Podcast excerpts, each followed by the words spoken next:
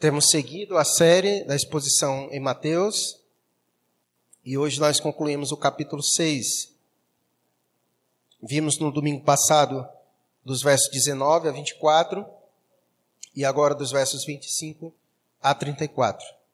Nos diz assim a palavra de Deus: Por isso vos digo, não mandeis ansiosos pela vossa vida, quanto ao que haveis de comer ou beber, nem pelo vosso corpo, quanto ao que haveis de vestir. Não é a vida mais do que o alimento e o corpo mais do que as vestes? Observai as aves do céu, e não semeiam, não colhem, nem ajuntam em celeiros. Contudo, vosso Pai celeste as sustenta. Porventura não valeis vós muito mais do que as aves? Qual de vós, por ansioso que esteja, pode acrescentar um côvado ao custo da sua vida? E porque andais ansiosos quanto ao vestuário, considerai como crescem os lírios dos campos. Eles não trabalham nem fiam. Eu, contudo, vos afirmo que nem Salomão, em toda a sua glória, se vestiu como qualquer deles. Ora, se Deus veste assim a Eva do campo, que hoje existe e amanhã é lançada no forno, quanto mais a vós outros, homens de pequena fé. Portanto, não vos inquieteis dizendo que comeremos, que beberemos ou com que nos vestiremos, porque os gentios é que procuram todas estas coisas, pois vosso Pai celeste sabe que necessitais de todas elas. Buscai, pois, em primeiro lugar o seu reino e a sua justiça, e todas estas coisas vos serão acrescentadas. Portanto, não vos inquieteis com o dia de amanhã, pois o amanhã trará os seus cuidados. Basta ao dia o seu próprio mal. Vamos orar mais uma vez. Pai querido, nós pedimos a Ti nesta manhã e neste momento, com a Tua palavra aberta, que o Senhor nos instrua, que o Teu Espírito Santo ilumine a nossa mente, trazendo compreensão dessas verdades, que elas tragam a Deus consolo, mas também direção e também, ó Deus, exortação, pois o nosso coração é mau, é corrupto e procura, Deus, sempre encontrar segurança em outras coisas além de ti. Suplicamos assim, Deus, as tuas bênçãos e a tua orientação nesta manhã. No nome de Jesus. Amém. No verso 25, ele começa com um por isso. Aqui é uma conclusão. Nós veremos duas conclusões nesse, nessa perícope, do verso 25 a 34. Essa do verso 25, com base no que ele diz do verso 19 a 24, e uma outra nós veremos no verso 31, com base nos versos 25 a 30. Então, aqui no versículo 25, quando ele começa com por isso, ele quer fazer uma conclusão daquilo que ele já vinha falando anteriormente. E no domingo passado nós vimos o que foi a ICT, a ideia central daquilo que Jesus quis dizer para os seus discípulos. Jesus quis dizer para os seus discípulos de forma clara e objetiva é que eles não deveriam depositar a sua confiança nas riquezas. Jesus orientou os seus discípulos que eles não poderiam colocar a sua confiança nelas.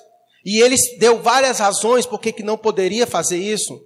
Porque as riquezas, elas têm uma característica, elas são transitórias, elas são temporais, elas passam, elas acabam, elas vão embora, elas podem ser tomadas de nós, a traça pode correr, a ferrugem pode também acabar com elas. Então, Jesus quis mostrar que as riquezas em si, elas não têm poder para nos trazer segurança.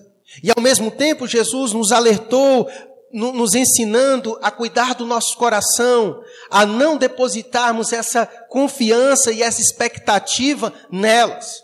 E nós aprendemos que em momento algum Jesus proibiu seus filhos de desejarem ou buscarem algo dessa natureza.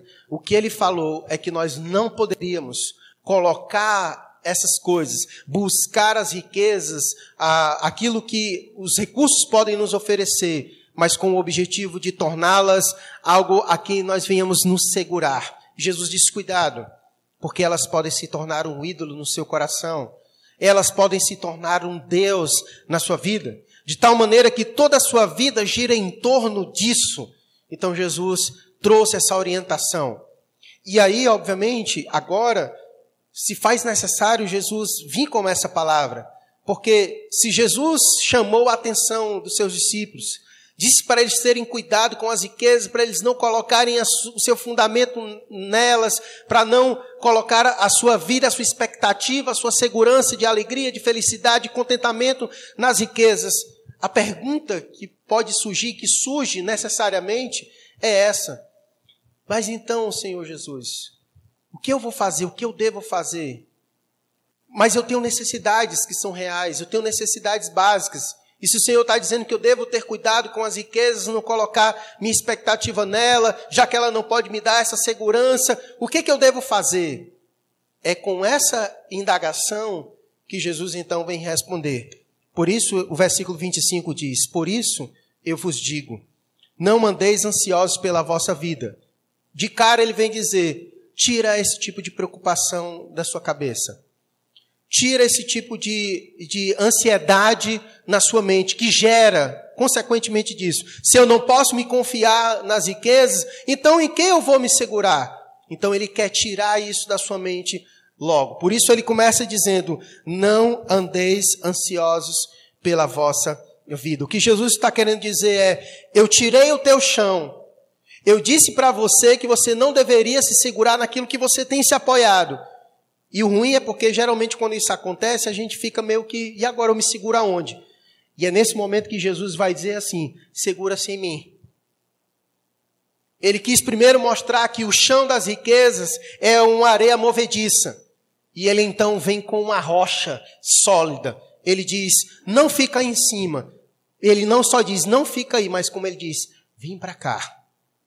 Vem para cá porque aqui é seguro. Em mim você pode confiar. É isso, no final das contas, que Jesus vai querer dizer e que nós vamos aprender em todos esses versos, ele nos explicando sobre isso, ok? Mas eu quero, antes de nós meditarmos nos versículos posteriores, posteriores gastar um tempinho falando sobre essa ordem que Jesus deu. Ele começa nos dando uma ordem. Por isso vos digo: não andeis ansiosos pela vossa vida. A ordem de Jesus é: não andeis ansiosos pela vossa vida. E aqui a ansiedade a qual Jesus quer apresentar é o tipo de ansiedade que gera perturbação. É aquela ansiedade que é além daquela que é esperada. Você vai ver aqui comigo na exposição desse texto que a preocupação e a ansiedade, ela faz parte da vida. Não tem como nós retirarmos esse tipo de preocupação e ansiedade. Faz parte. A questão é como nós lidamos com ela. A questão é como nós lidamos com a ansiedade, como nós lidamos com a preocupação. Existe o tipo de preocupação que ela é benéfica e que a ausência dessa preocupação, ela é meio que até um ato de irresponsabilidade. Mas existe um certo tipo de preocupação que ela é maléfica e que ela adoece a alma, que ela traz sérios tipos de prejuízo para a nossa vida. E é sobre esse tipo de preocupação esse tipo de ansiedade a qual Jesus quer falar e quer nos ensinar. Esse tipo de ansiedade que traz preocupação. Por exemplo, uma que é saudável. Todo pregador, vou dar o um exemplo aqui de mim. Todo pregador, quando vem aqui pregar, ele fica ansioso. Os pregadores aqui de plantão sabem muito bem. Né? Quem já trouxe uma palavra, seja na MCM, seja aqui em qualquer lugar, você sabe que você fica preocupado, fica ansioso, porque você quer ser boca de Deus, você entende a responsabilidade, quer chegar aqui, lhe dar o recado, quer poder cumprir aquilo que Deus designou para você. Essa é uma preocupação sadia. Contudo, essa preocupação ela pode ser cedida se no meio desta preocupação houver algumas preocupações que não cabe haver. Por exemplo, eu estou preocupado com o que você vai pensar acerca de mim, se eu vou transmitir uma boa imagem para você, se no final das contas você vai conseguir me ver de uma maneira diferente, ou então aquele tipo de ansiedade e preocupação que faz com que eu nem consiga subir aqui, como aconteceu com a primeira vez que eu fui pregar. Eu fiquei tão nervoso que eu não consegui pregar. Então, existe aquele tipo de ansiedade, de preocupação que é normal e que deve haver, que talvez não tê-la é até tido como irresponsabilidade. Né? Por exemplo, você tem família, você tem filhos, e você deve se preocupar com seus filhos. Um pai que não se preocupa com seus filhos é um irresponsável. Mas até que ponto essa preocupação é saudável? Você pode ter um tipo de preocupação com seus filhos que sufoca teus filhos, que mata a tua relação com teus filhos. Esse é um tipo de preocupação exagerada, que faz com que você nem durma, que faz com que você não deixe seus filhos saírem para lugar nenhum, você sufoca a relação deles. É o tipo de preocupação que não deve haver. Então você percebe que existe o tipo de preocupação que ela é benéfica e que talvez a ausência dela é até tida como irresponsabilidade. Mas existem também aqueles tipos de preocupação, de ansiedade, que vai para além do que realmente deve ser. E é sobre esse tipo de ansiedade e de preocupação a qual Jesus está querendo falar. E falar sobre isso, irmãos, nesse tempo é extremamente importante. Quem de nós não estamos aqui preocupados com tudo isso? Quem aqui de nós não está preocupado com isso? A questão é: qual é o nível da tua preocupação nisso tudo? O que isso está causando no teu coração? É essa a questão. Como você está lidando com essa preocupação de agora? Não se preocupar com a situação agora é irresponsabilidade. Mas se preocupar com ela exageradamente vai te matar, talvez antes do Covid chegar. Então é sobre isso que nós precisamos refletir. É como você está lidando com elas. Em que você tem segurado? Qual o caminho que você tem percorrido? Certo? Então é sobre isso que Jesus quer nos ensinar e é sobre isso que nós vamos aprender nesta manhã. Então é sobre esse tipo de preocupação que Jesus está preocupado, porque tem uma, uma preocupação que mata inclusive a ação do evangelho em nossa vida. Veja comigo aqui um texto de Mateus capítulo 13, 22. Coloca para mim, Pedro Lucas, por favor. Eu não vou, vou só citar, porque a gente vai chegar nele, no capítulo 13. Esse é, é um daqueles textos da parábola do semeador. E olha o que Jesus disse. O que foi semeado entre os espinhos é o que ouve a palavra, porém os cuidados do mundo e a fascinação das riquezas sufocam a palavra e fica infrutífera. Porém, esses cuidados do mundo é justamente isso, essas preocupações, essa ansiedade da qual Jesus vem apresentando. Se nós não tivermos cuidado, tudo isso vai sufocar a palavra de Deus em nossa vida. De maneira que o evangelho não vai conseguir produzir frutos em nossa vida, porque todas essas coisas estão sufocando, sufocando a palavra de Deus em nossa vida. Somos nós ouvindo a palavra, sendo alimentados por Deus, mas nós estamos tão preocupados, mas tão preocupados com os cuidados do mundo, com as preocupações do mundo, que a palavra de Deus, ela é sufocada. E ela não consegue gerar, produzir em nós aquilo de, que de fato ela foi ali colocado no nosso coração para gerar. Então nós precisamos ter cuidado com ela. Por isso Jesus digo, por isso vos digo, não andeis ansiosos pela vossa vida. Nós precisamos confiar no Senhor. Coloca só mais um texto para mim, que é o de 1 Pedro, capítulo 5, versos 6 e 7. 1 Pedro, capítulo 5, 6 e 7. Olha o que diz a palavra de Deus. Humilhai-vos, portanto, sob a poderosa mão de Deus, para que ele em tempo oportuno vos exalte, lançando sobre ele toda a vossa ansiedade, porque ele tem cuidado de vós. Esse é o objetivo de Jesus com essa palavra. Nos, nos advertir a isso, lançar sobre ele toda a nossa ansiedade, porque ele tem cuidado de nós. E ele então vai mostrar como é que ele tem cuidado de nós e por isso que nós precisamos confiar nele e trabalhar no nosso coração sobre aquela preocupação que muitas vezes, como nós vamos aprender, pode em alguns momentos corresponder à incredulidade, falta de confiança em Deus. Vejamos como ele cuida de nós. Por isso vos digo: não andeis ansiosos pela vossa vida, quanto ao que haveis de comer ou beber, nem pelo vosso corpo, quanto ao que haveis de vestir. Não é a vida mais do que o alimento e o corpo mais do que as vestes? Jesus, então, ele especifica o tipo de preocupação a qual ele está falando. Ele está aqui nos se referindo ao tipo de preocupação que está associado às necessidades básicas, ao que comer, ao que beber e ao que vestir. Isso são necessidades básicas. Talvez, há um tempo atrás, nós não nos pegávamos com tantas preocupações nessa área. Mas no presente momento em que nós estamos vivendo, todos nós estamos preocupados, inclusive, com as questões de necessidades básicas. Nós já temos visto aí em alguns lugares, em alguns estados aqui do nosso país, pessoas que já estão começando a saquear supermercados. Não sei se os irmãos já viram, né?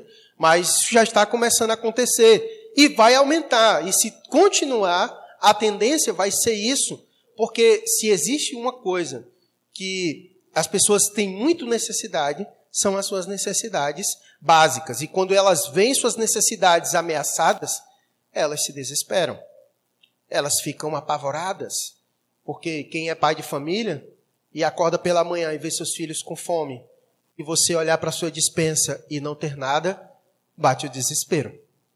E na maioria das vezes, é claro que existe muito arruaceiro que se aproveita dessas circunstâncias para fazer tal delito.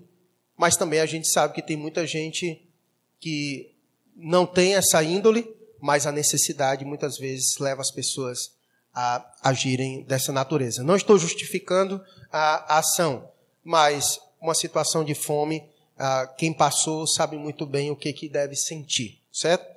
Então, nesse momento, Jesus vem nos chamar a isso. Ele está falando sobre a preocupação e a ansiedade que envolve ao suprimento das nossas necessidades básicas. E ele vem então mostrar que cuida de nós usando alguns argumentos que nós chamamos de argumento a fortiori. Esse argumento que Jesus usa é um termo usado no latim que ele tem essa ideia. Se isto acontece, então aquilo não acontecerá com muito mais razão. Olha o que, ele vai dizer no, verso, no final do verso 25. Não é a vida mais do que o alimento e o corpo mais do que as vestes? O primeiro argumento de que Jesus cuida de nós é a seguinte coisa: quem foi que te deu a vida? Deus te deu a vida. Se Deus te deu a vida, a pergunta é: o que é o mais importante? A vida ou o alimento que sustenta essa vida? Ora, se Deus te deu a vida, é claro que Ele também vai dar para você tudo aquilo que você necessita para manter a vida. Então o argumento dele é isso: ora, se ele te dá isso, que é muito maior do que, do que essas outras coisas, é claro, então, fica em evidente de que ele também vai te dar todas essas coisas.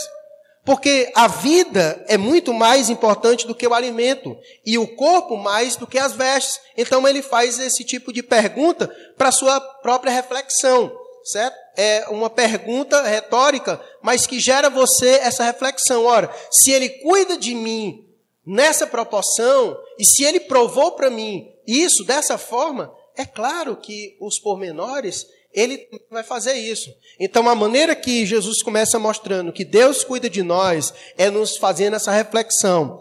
Não é a vossa vida mais do que o alimento e o corpo mais do que as vestes? Ele não está aqui desmerecendo o valor dessas coisas, mas ele está apenas mostrando o que é maior do que elas. E se ele tem nos dado vida, e se ele tem sustentado essa vida em nós, então aquelas coisas que são menores, que, que ele usa para sustentar essa vida, ele também nos concederá. Por isso ele diz: não é a vida mais do que o alimento e o corpo mais do que as vestes? Então, essa é a primeira reflexão que ele traz para o nosso entendimento. Vejamos outros exemplos que Jesus vai usar para mostrar que nós podemos confiar nele, descansar nele, de que ele tem cuidado de nós. Verso 26, ele diz: Observai as aves do céu. Não sei se você já parou para fazer isso. Eles não semeiam, não colhem, nem ajuntam em celeiros. Contudo, vosso Pai Celeste as sustenta. Essa é a, a relação das coisas criadas. Você já parou para olhar um pássaro? Ele não é como nós, no sentido de ter uma dispensa, a gente vai no mercantil, faz umas compras, deixa várias coisas estocadas e ao longo da semana a gente vai comendo. Eu sei que tem muita gente que já compra só do dia e amanhã compra do dia e outro dia não tem mais dinheiro nem para ficar estocando, né? Mas muito bem, nós estamos igual aos pardais, então estamos seguindo. Então, ainda que nossa condição esteja como a deles, porque nós temos dispensa para guardar, mas talvez não tenhamos dinheiro para encher a dispensa para guardar. Mas o que ele quer dizer é que os pássaros, eles, eles não juntam. Eles não juntam, não guardam e, e ficam descansando. Não, vou descansar aqui porque eu juntei e amanhã tem para me comer. Os pássaros não. Todo dia eles têm que sair para pegar o que comer. E o que então Jesus está querendo dizer é que, mesmo eles não juntando, Deus age com providência na vida dos pássaros, de maneira que todo dia eles conseguem o alimento. E aí ele então vai fazer essa, esse argumento a fortiori que eu acabei de dizer. Ora, se Deus cuida dessa maneira dos pássaros, quanto mais vocês. Para Deus, quem tem mais valor? Nós ou os pássaros? É nós. Então, se ele cuida dos pássaros que têm menos valor do que nós, quanto mais cada um de nós. E é o que ele vai dizer no final do verso 26. Porventura, não valeis vós muito mais do que as aves? É uma pergunta retórica, porque a resposta é sim. Para Deus, nós temos muito mais valor do que as aves. E se Ele cuida delas, se Ele as sustenta diariamente, então Ele vai fazer isso conosco também. Ainda que a nossa condição seja como a dos pássaros, que talvez a gente tenha celeiro em casa, mas não tenha para juntar, mesmo que a gente tenha o desafio de sair todos os dias para ter aquilo do dia, Deus vai suprir. Porque Ele faz isso com as aves e com os outros seres da criação que têm menos valor do que nós. Mas mesmo assim, Deus cuida. E se Deus cuida deles, que têm menos valor do que nós, certamente Deus também cuidará de nós. E isso nos traz à memória aquilo que ele acabou de nos ensinar pouco anteriormente na oração do Pai Nosso. Lembra a oração do Pai Nosso? Veja a oração do Pai Nosso no versículo 11. O que que diz a oração do Pai Nosso no versículo 11? O pão nosso de cada dia nos dá hoje. A oração que é feita é pelo, é pelo desse dia. E amanhã a gente ora pelo pão do dia de amanhã. Mas não, ninguém não ora hoje, Senhor, me dá o pão de cada dia hoje, de amanhã, da semana toda. Pronto, essa é a oração da semana, não. É diário. Diário. Então, diariamente, diariamente Deus vai nos providenciando as coisas que nós necessitamos. Ainda que, irmãos, nós cheguemos a uma situação e corre o risco disso acontecer, em vários países isso já aconteceu, na Venezuela aconteceu, talvez você não saiba, mas na Argentina está numa situação deplorável. Olhe que a Argentina já foi o país mais rico da América do Sul até a década de 90. A Argentina agora só perde para a Venezuela. Só perde para a Venezuela. Estão pobres, uma crise econômica gigantesca na Argentina. E o próximo país a acontecer isso é qual? o Brasil. O próximo país nessa onda acontecer é o Brasil, certo? E estamos caminhando para isso. Então corre o sério risco de, ao longo de todo esse ano, nós começarmos a passar por situações de necessidades básicas. Básicas, certo?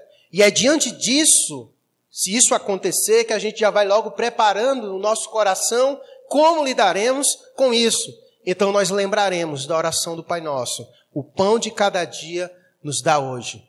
Pai, eu não tenho recursos para guardar no celeiro, mas assim como o Senhor cuida dos pássaros, que não tem como juntar, e que todo dia o Senhor cuida deles, todo dia o Senhor dá o pão para eles, o Senhor também há de suprir a nossa necessidade, porque temos muito mais valor para Deus do que os pássaros. Então isso deve trazer um senso de confiança e cuidado. Então quando você acordar naquela manhã e você fizer esta oração, você vai ter que trabalhar no seu coração de confiar em Deus. Você vai ter que trabalhar no seu coração de confiar em Deus. É usar essas verdades para trabalhar no teu coração. Porque se ele cuida dos pássaros, quanto mais de você, que é o filho dele. Como nós veremos mais na frente, se os pais terrenos sabem dar alimento para os seus filhos, quanto mais Deus, quanto mais Deus também sabe dar para nós. Então, Deus sabe cuidar de nós. Veja aqui o versículo 11 do capítulo 7. Está bem aqui em cima. Ora, ele vai dizer, no versículo 11 do capítulo 7. Ora, se vós que sois maus, saber dar boas dádivas aos vossos filhos, quanto mais vosso Pai, que está nos céus, dará boas coisas aos que lhe pedirem? É o mesmo argumento, a forte hora que estou dizendo. É a mesma coisa. Jesus usa várias vezes isso em toda a Bíblia para falar sobre isso. Certo? Então, ele cuida de nós. Ele cuida de cada um de nós. Ok? Então ele disse: ah, Não é a vida mais do que o alimento, e o corpo mais do que as vestes? Observai as aves do céu: não semeiam, não colhem, juntam em celeiros, contudo, vosso Pai Celeste as sustenta. Porventura não valeis vós muito mais do que as aves?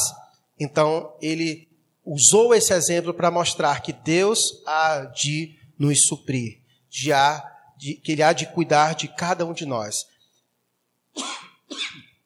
Do Covid não, viu? Só assim mesmo. Essa essa palavra de Jesus nos ajuda a lembrar sobre como Deus cuidou do seu povo no deserto. Lembra como foi que Deus cuidou do seu povo no deserto? Deus passou 40 anos cuidando do seu povo lá, dando diariamente o manar, o pão que descia do céu. E lembra como foi que Deus fez isso? Deus não permitiu o seu povo juntar. Lembra o maná? A pergunta é: por que, que Deus fez desse jeito? Por que, que Deus não mandava um dia para eles juntar, deixar guardado e comer a semana toda? Por que, que Deus diz para eles não juntar? E se juntasse, ficaria podre por outro dia. Qual é a razão? Você já parou para refletir pra, nisso? Por que, que ele fez isso? Ele fez isso para ensinar o seu povo a confiar que todo dia ele mandaria o pão.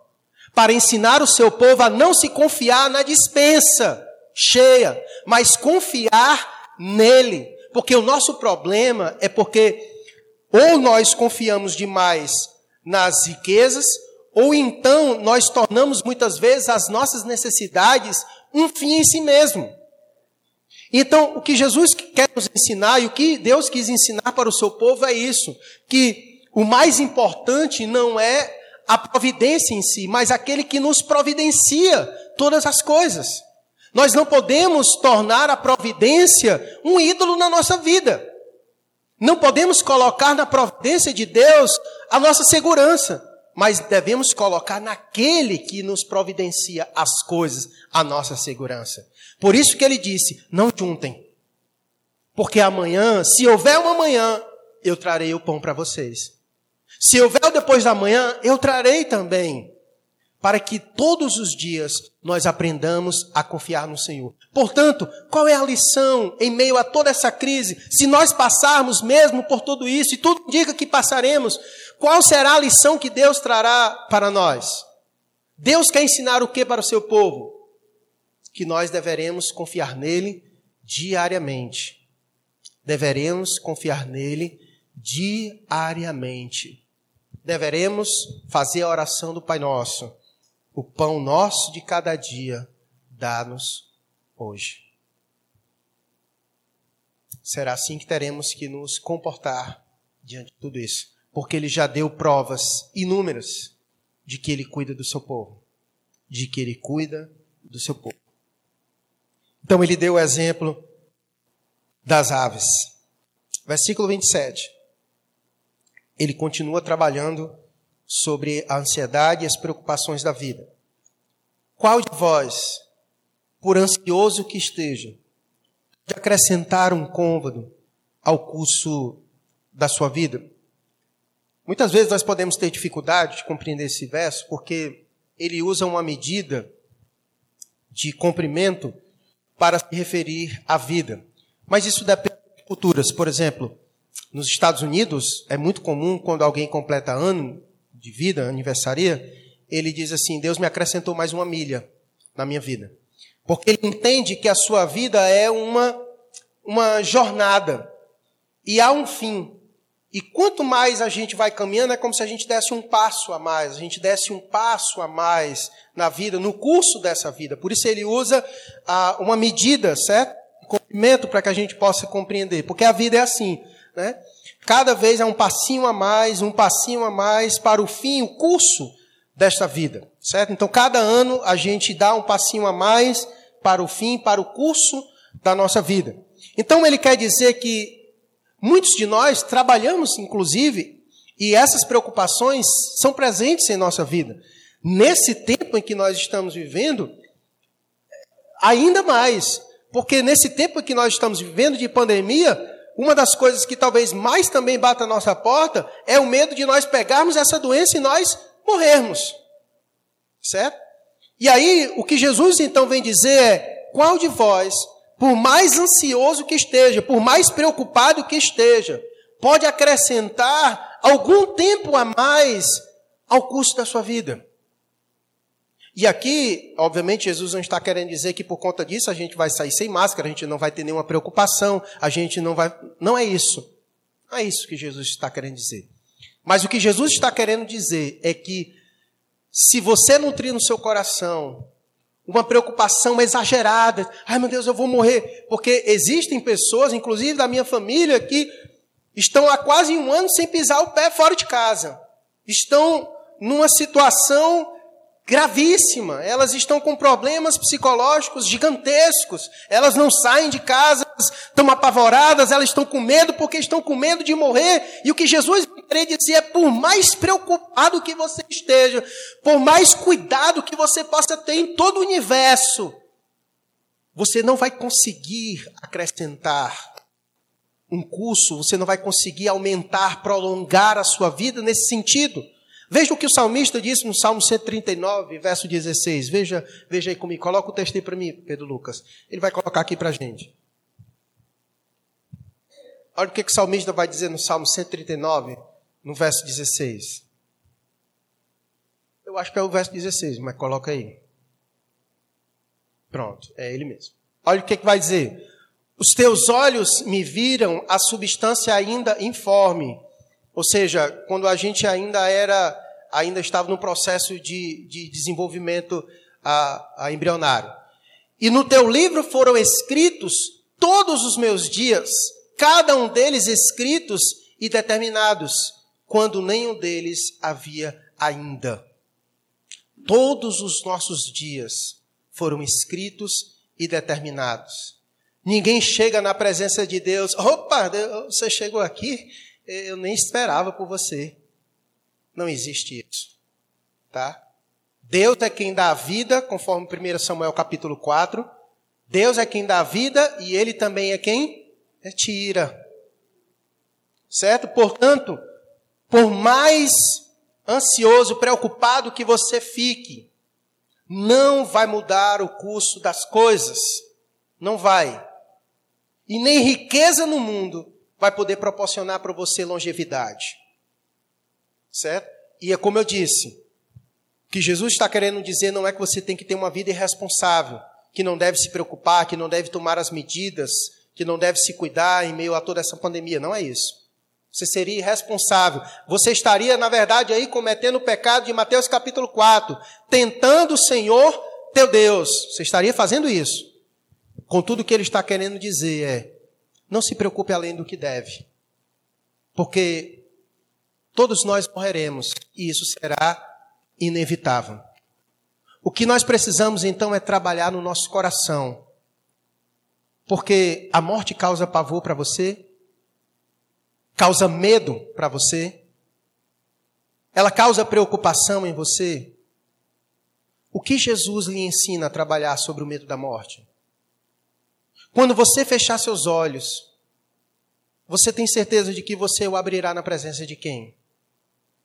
Aonde você estará? Com quem você estará? Lá haverá dores, lá haverá sofrimento.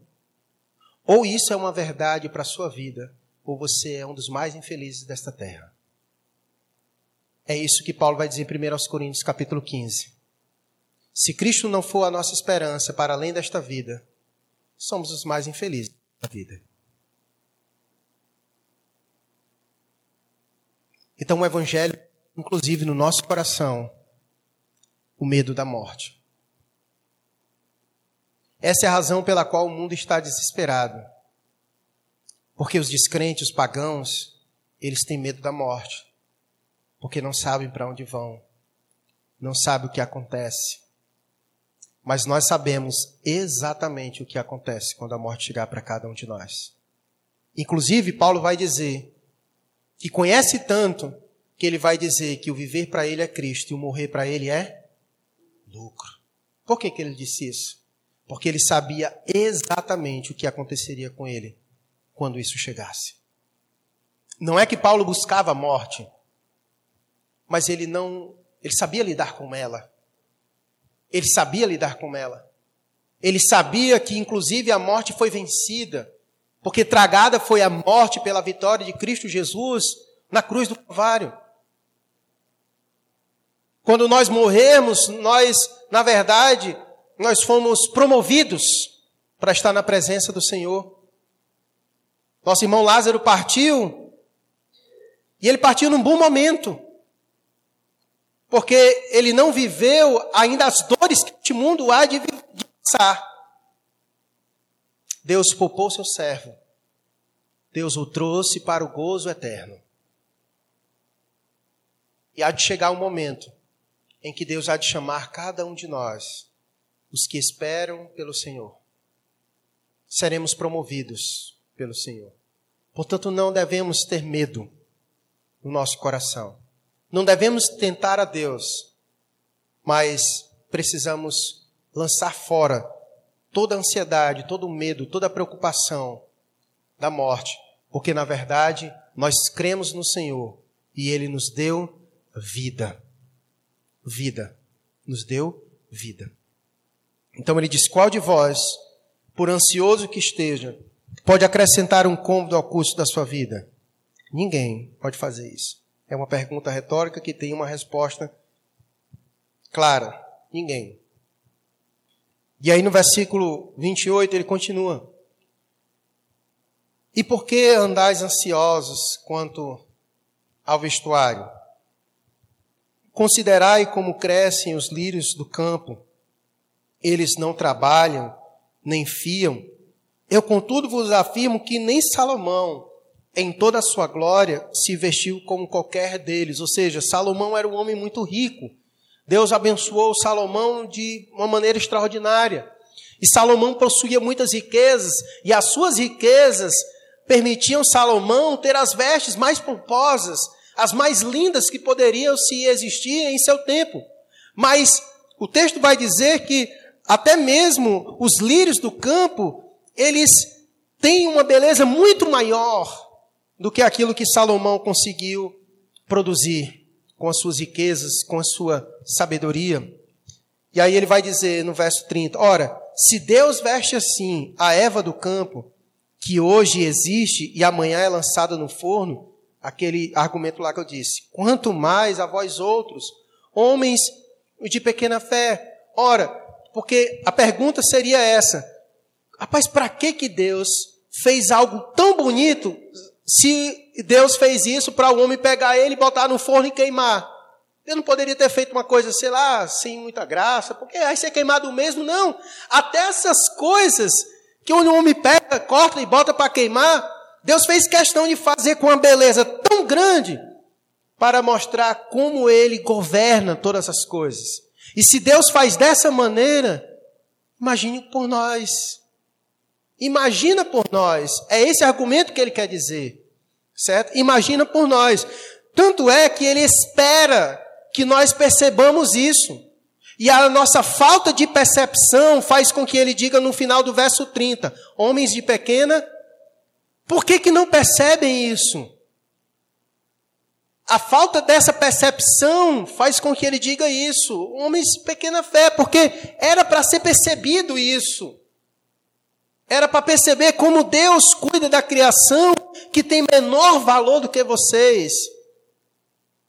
Se Ele cuida tão belamente da criação que tem um valor menor do que vocês, quanto mais de vocês. Por isso Ele fica repetindo: e por que andais ansiosos? Por que está tão preocupado assim?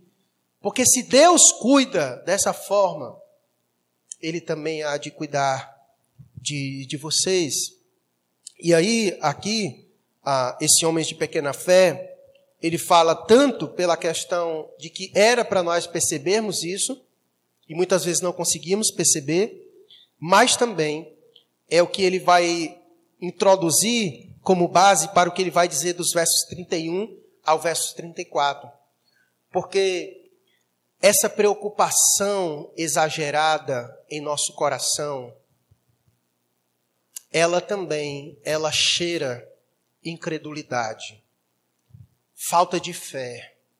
Por isso ele disse: homens de pequena fé. Porque essa, essa preocupação que muitas vezes nos atormenta, que faz com que a gente não consiga dormir à noite, que faz com que a gente procure se entupir de remédio, esse tipo de preocupação, ele cheira incredulidade, falta de confiança em Deus, porque confiança e descanso, elas são palavras sinônimas. Na verdade, o descanso é o resultado de quem se confia em Deus. Quem confia em Deus, descansa. O desespero é contrário de quem tem esperança.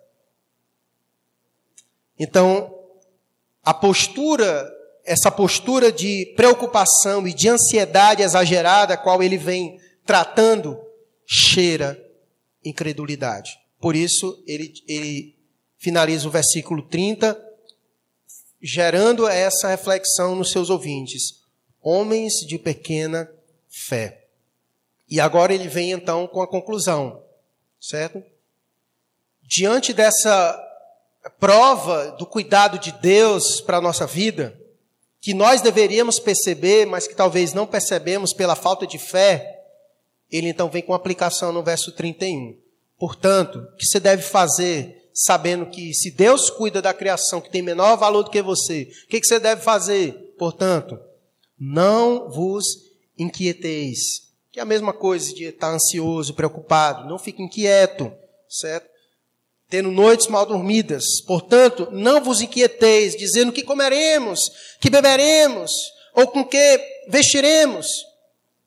Porque os gentios é que procuram todas estas coisas pois vosso Pai Celeste sabe que necessitais de todas elas.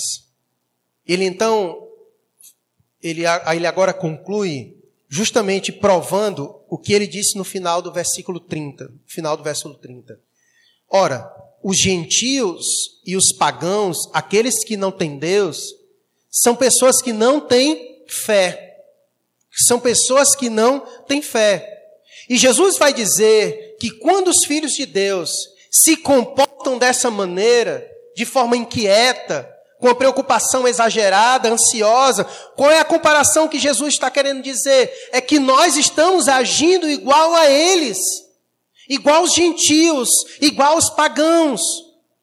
Nós não deveríamos estar assim como eles.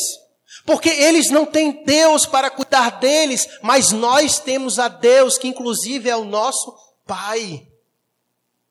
Então, ter esse tipo de comportamento é inadequado para aqueles que são filhos de Deus, porque é como se a gente dissesse que não confia no Senhor, não confia nos seus cuidados. E por isso que a gente se desespera, por isso que a gente se inquieta, por isso que a gente se preocupa além do que deveria, e isso consome a nossa alma, porque estamos igual os gentios e os, e os pagãos, sem esperança, sem colocar o apoio em alguém. E por isso ele vem dizendo: porque os gentios é que procuram todas estas coisas, pois o vosso Pai Celeste sabe que você necessita delas. Os gentios, eles são aqueles descritos do verso 19 a 24. Eles procuram as riquezas porque eles confiam nas riquezas e por isso que eles procuram encontrar a segurança nelas. E é por isso que está todo mundo desesperado, porque o mundo descobriu que as riquezas não conseguem dar a eles segurança em meio à pandemia. E eles estão desesperados. Quem tinha seus negócios e depositava piamente sua segurança nos negócios, os negócios quebrados, e agora? Não tem mais nada, e agora faz o que da vida? Não tem Deus, não tem esperança, estão desesperados. E é por isso que no Brasil, do ano passado para cá, aumentou gigantescamente, não sei nem se tem essa palavra, mas eu criei aqui. Aumentou muitas vezes o índice de suicídio no Brasil. Pessoas desesperadas, porque não tem Deus. Porque não tem Deus, não tem esperança na sua vida. E por isso ele diz: porque os gentios é que procuram todas essas coisas. Irmãos, sabe? O que Jesus quer nos ensinar e nos alertar é muitas vezes sobre aquilo que professamos e aquilo que não vivemos. Nós afirmamos que Deus é nosso Pai, certo? O grande problema é que nós agimos contrário ao que nós afirmamos. E segundo o que Jesus vem combatendo desde o começo do capítulo 6, é justamente isso. Quem era que afirmava uma coisa, mas vivia outra, conforme o que Jesus vai combatendo aqui? Quem eram esses? Quem eram esses? Os que afirmavam uma coisa e viviam outras.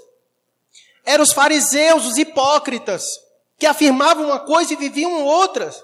Então Jesus quer nos alertar disso. Deus é nosso Pai. Então por que, que agimos contrário a isso? Por que, que falta fé em nós? Por que, que não confiamos em Deus?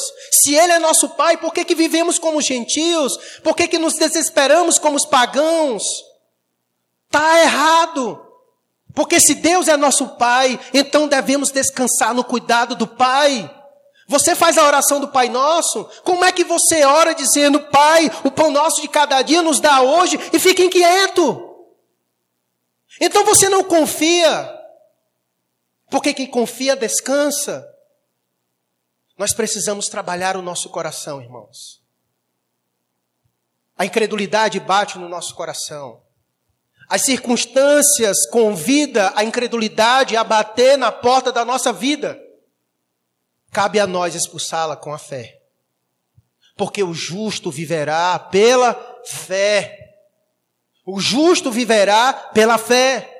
E sabe quem foi que disse isso? Abacuque. E qual era o contexto de Abacuque? Ainda que não haja ovelhas no curral, ainda que a vida não floresça, Ainda que a situação era complicada, mas ele confiava no Senhor, porque ele aprendeu, em meio à adversidade, que o justo vive pela fé. O justo vive pela fé. O justo vive pela fé. Nosso comportamento, irmãos, diante de tudo isso, está gritando em alto e bom som que nós não acreditamos que Deus cuida de nós.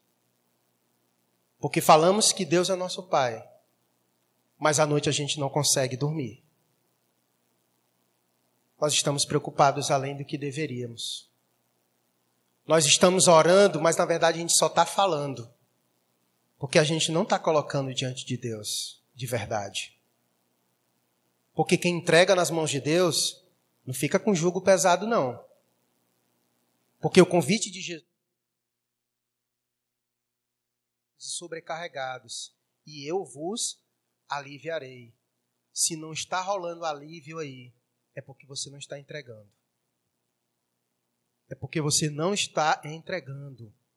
Certo? Não está entregando. Então, o convite de Jesus é esse. Portanto, a questão não é se teremos preocupações. A questão não é essa, mas a questão é como lidaremos com elas. Como nós lidaremos com as preocupações? E a pergunta que fica é: será que nós pegamos os mesmos caminhos dos pagãos? Nós pegamos os mesmos caminhos dos pagãos? Será que nós nos entupimos de remédio como os pagãos, que nesse momento estão se entupindo de remédio? Pessoas com doenças psicossomáticas, estão neuróticas, preocupadas, além do que deveria, morrendo sem Deus, sem esperança, procurando psiquiatra, psicólogo, tão loucos. Será que nós estamos desse jeito? Nós confiamos mais em terapeutas do que em Deus? Ou Deus faz a diferença em nossas vidas, ou nossa crença nele não passa de uma farsa?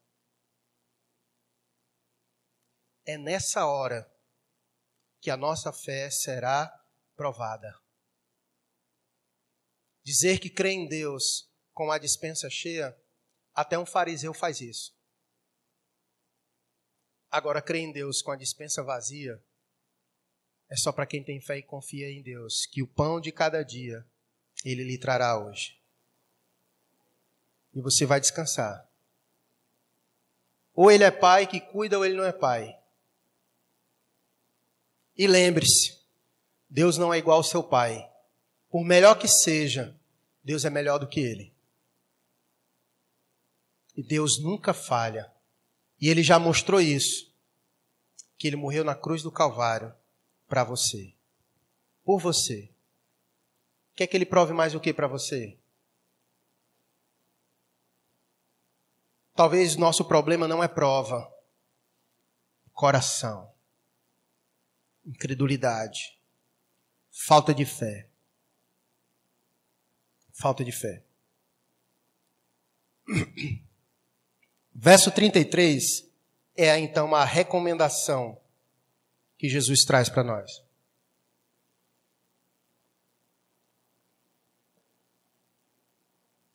Esse é o caminho que ele apresenta. Buscai, pois, em primeiro lugar o seu reino e a sua justiça, e todas essas coisas vos serão acrescentadas. A pergunta é: todas essas coisas o quê? Que todas essas coisas são essas, nos serão acrescentadas. Todas essas coisas descritas no verso 32. Olha o verso 32. Porque os gentios aqui procuram todas estas coisas. Que coisas? Aqui ele já vem dizendo: comer, beber, se vestir, todas as coisas que nós temos necessidades. Ele vai dizer: antes de buscar essas coisas, você busca algo primeiro. O que, que nós devemos buscar primeiro? Buscar primeiro o seu reino e a sua justiça.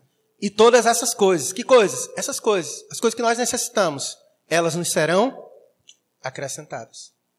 Mas o que que nós fazemos em meio ao desespero? Não, se eu não trabalhar, se eu não for morrer de trabalhar, eu vou morrer de fome. Calma. Faça o que Deus disse primeiro que você tem que fazer.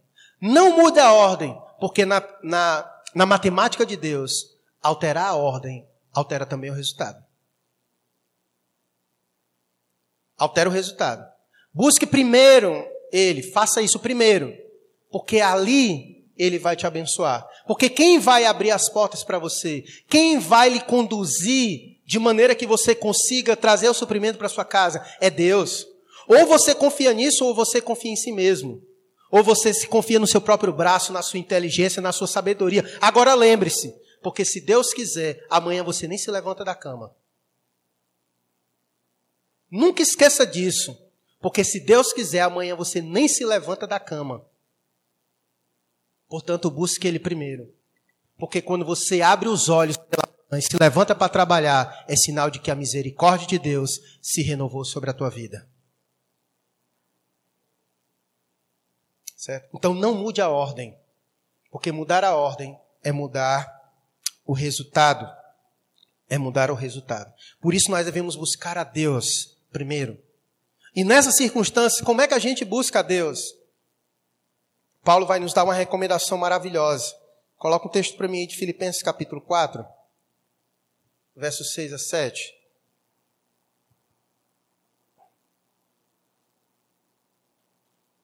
Portanto, num momento como esse, o camarada dizer que não tem tempo para Deus e nem para o seu reino, porque está buscando o seu ganha-pão, ele está perdendo, ele está alterando a ordem.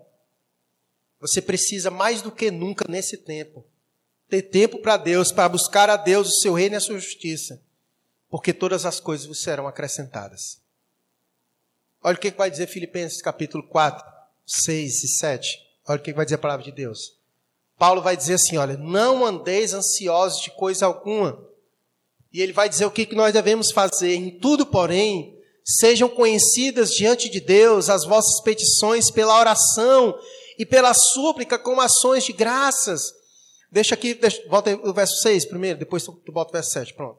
Então ele nos dá uma orientação de como é que nós devemos buscar a Deus. Essa é uma forma de buscar a Deus para lidar com a ansiedade, a preocupação. Lança sobre Deus por meio da oração. Lança sobre Deus por meio da oração. Então, uma pergunta que nós devemos fazer nesse tempo é: você tem dedicado tempo para orar? Talvez a razão pela qual você está doente aí é porque você passa mais tempo olhando notícias nas redes sociais do que orando. Do que orando. Porque o caminho é esse, olha, orando. Em tudo, porém, sejam conhecidas diante de Deus as vossas petições pela oração e pela súplica. E não somente isso, ele diz com ações de graças. Em meio a isso, nós precisamos compreender isso. Ora a Deus pedindo, e Ele sabe do que tu necessita, Ele acabou de dizer isso aqui, nós acabamos de ver no texto, que o nosso Deus sabe das coisas que nós necessitamos. Mas se tem uma coisa que Deus se alegra e que nos ajuda a lidarmos com as situações difíceis, é reconhecer aquilo que Deus já tem feito por nós. Porque muitas vezes nós oramos assim, Senhor, está difícil, está difícil, está difícil hoje, mas nós esquecemos todo o cuidado de Deus até agora. Sempre haverá espaços para ações de graças. Sempre haverá espaços para ações de graças. E, portanto, quando você estiver em casa, na sua mesa, com seus filhos, ainda que a refeição não seja aquela que você gostaria de ter, mas haja espaço para ações de graças. Reconheça o cuidado de Deus. Agradeça a Deus pelo cuidado. Porque reconhecer e ter gratidão no coração nos ajuda a lidar com a murmuração, com a inquietação, com a reclamação. Deus tem cuidado de nós há espaço para isso na oração, para ação de graça. Mas o objetivo final, verso 7, de buscar a Deus assim, é que o contrário de preocupação, o contrário de inquietação, o contrário da ansiedade que atormenta e adoece é a paz. A paz de Deus é o antídoto para todas essas coisas. E ele vai dizer que quando nós oramos a Deus e colocamos diante de Deus as coisas, algo acontece. E a paz de Deus, que excede todo o entendimento, sabe o que é isso que excede todo o entendimento? É alguém que nos observa diante desse contexto que nós estamos vivendo. Todo mundo espera que nós estejamos como? Loucos, aflitos, perturbados, preocupados, doentes. Isso é o que todo mundo espera, porque está todo mundo vivendo isso.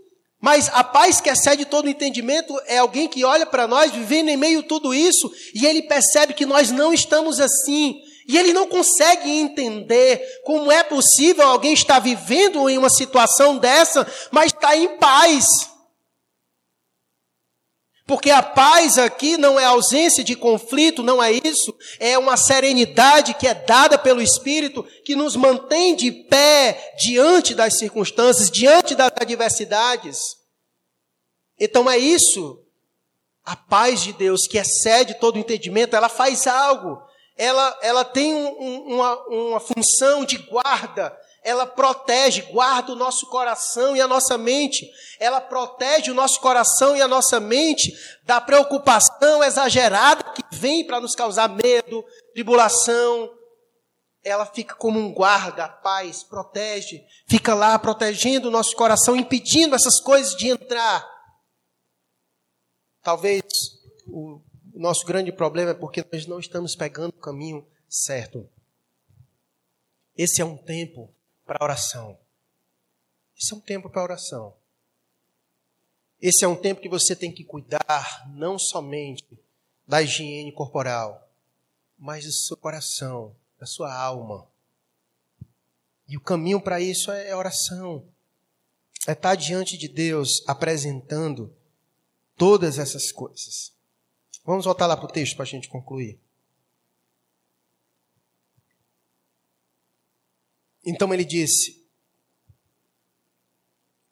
Buscai, pois, em primeiro lugar o seu reino e a sua justiça, e todas essas coisas vos serão acrescentadas.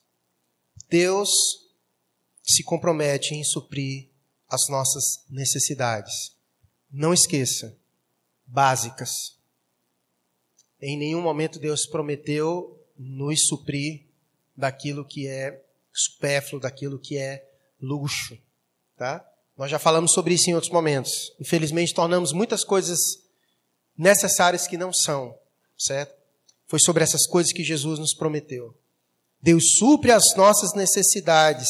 Deus supre as necessidades do que são deles. Um ponto importante.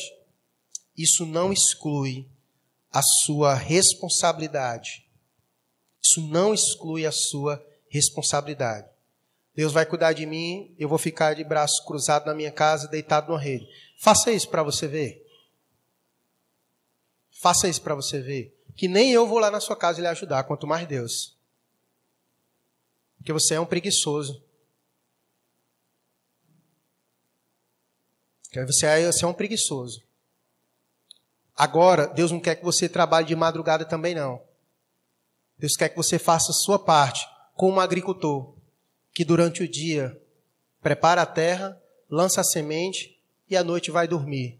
Porque a ele compete plantar, mas a Deus compete dar o crescimento.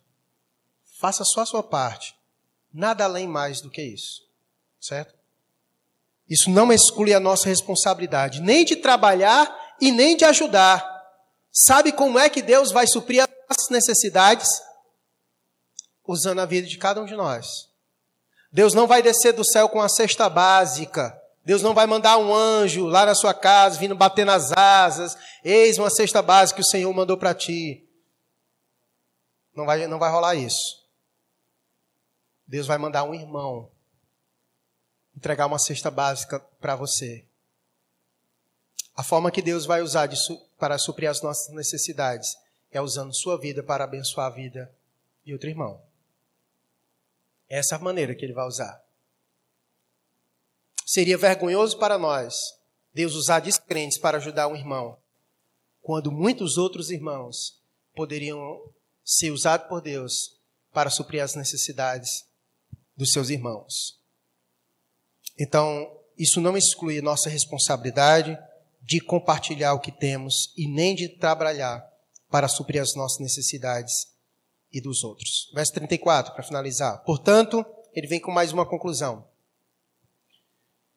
Com tudo que ele diz: Não vos inquieteis com o dia de amanhã, pois o amanhã trará os seus cuidados. Basta o dia o seu próprio mal. Perceba, o que está por trás. Jesus reconhece que todo dia haverá uma inquietação que é penitente de cada dia.